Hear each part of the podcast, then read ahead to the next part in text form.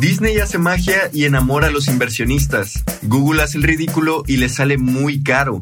Estas son las historias del día de hoy, 9 de febrero. Yo soy Roger Ramos y esto es Tu Daily por Hey Mercados. Disney se reinventa y convence a los accionistas. Las acciones del gigante de los medios y los parques temáticos se dispararon un 7% antes de la apertura del mercado, después de que Bob Iger, CEO de la compañía, revelara su plan de 5.500 millones de dólares para recortar costos, mayormente gracias al despido de 7.000 empleados. Pero Disney, uniéndose a la ola de despidos, no es lo único que interesó a los accionistas, pues también se habló de que el pago de dividendos estaría de regreso. Disney congeló el pago de dividendos a sus accionistas en mayo de 2020, mientras que sus parques temáticos estaban siendo duramente golpeados por las restricciones de COVID-19. Ahora, con los parques abarrotados, los cines abiertos y el plan de recorte de costos de 5.500 millones, Disney está listo para volver con sus dividendos. Al mismo tiempo, Iger prometió hacer dinero de su negocio de streaming, pues en el último cuarto, la sección del negocio mayormente integrada por Disney Plus y Hulu perdió la sorprendente cantidad de 1.050 millones de dólares. El CEO de la empresa mostró su compromiso por alcanzar la rentabilidad para Disney Plus para finales del año. Para llegar ahí, Iger se muestra enfocado en recortar costos y aumentar precios en la plataforma, esperando obtener suscriptores más leales.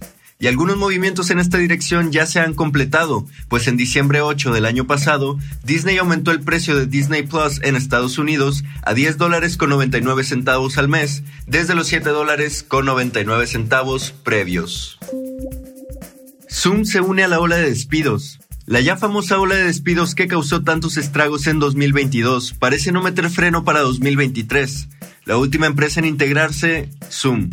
La plataforma de videollamadas que ganó tanto terreno durante la pandemia y los encierros parece que está empezando a tener problemas con su costosa plantilla, pues anunció el recorte del 15% de su fuerza laboral, alrededor de 1.300 trabajadores. Y la cosa está bastante seria, pues Eric Joan, CEO de la compañía, también anunció que reduciría su salario en un 98% en 2023 y renunciaría además a su bono corporativo. Al mismo tiempo, otros ejecutivos reducirían sus salarios en 20% este año. Las empresas tecnológicas están perdiendo empleados a un ritmo más rápido que en cualquier otro año, pues se despidieron a más de 150 mil empleados en 2022, tan solo 15 mil en 2021 y otros 80 mil en 2020. Google hace el ridículo y le sale muy caro. Una venta masiva de acciones le costó 100 mil millones en valor de mercado a Alphabet, la compañía matriz de Google, después de que Bard, el nuevo chatbot de inteligencia artificial, compartiera información inexacta en un video promocional, disparando los temores de que Google está perdiendo terreno frente a su rival Microsoft. Las acciones de Google cayeron hasta 9%, mientras que las de Microsoft subieron un 3%. El error tan costoso que Bart cometió fue acerca del primer satélite que fotografió un planeta fuera del sistema solar.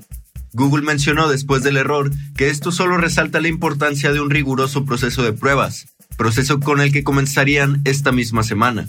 Google ha tenido meses difíciles desde que OpenAI, una startup que Microsoft respaldó con 10 mil millones, introdujo el software que ha sorprendido a millones de consumidores y está en la boca de todos en Silicon Valley. Y así en solo unos minutos ya sabes lo que está pasando el día de hoy. Te espero aquí mañana en tu daily por Hey Mercados.